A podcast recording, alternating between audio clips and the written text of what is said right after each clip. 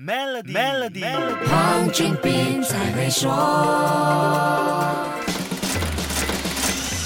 你好，我是黄俊斌。不知道你有没有留意到，二零二二年财政预算案的三大重点里，除了我们几乎每一年预算案都会看到的对人民福祉和提升企业竞争力方面的关注，还列出了一个繁荣和可持续经济的重点。在这个大主题的相关措施里，政府点名要协助中小微型企业走向低碳和可持续性发展。其实，这是这份预算案中具有前瞻性的内容。马来西亚中华总商会总财政也是税务专家孔令龙特许会计师认同，低碳和环保部分是新预算案里的一个重点，而且也是第一次列入国家预算案当中。那么，为什么在低碳环保这个部分会特别提到中小微型企业呢？听听孔令龙特许会计师的看法。这个呢，我们先让这个微型企业或者是中小企业开始，因为在马来西亚呢，有众多的这个中小企业，大概是百分之九十七点三呢。如果让小企业呢、中型企业呢，保持一个可持续性或者是财务的这个责任呢，它有一个框架，以便呢能够在环境啦。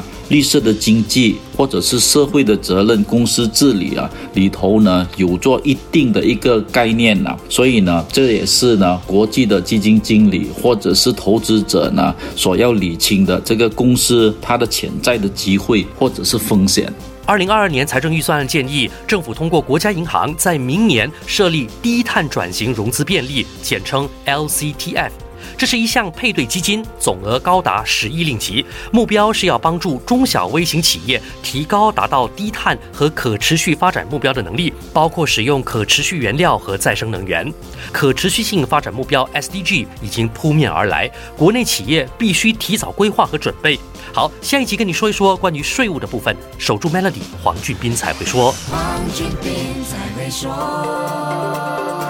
Virtual Tricks Fair 回来了，连续三天的疯狂优惠，仅在十一月二十五日至二十七日，我们 TricksFair.com 见。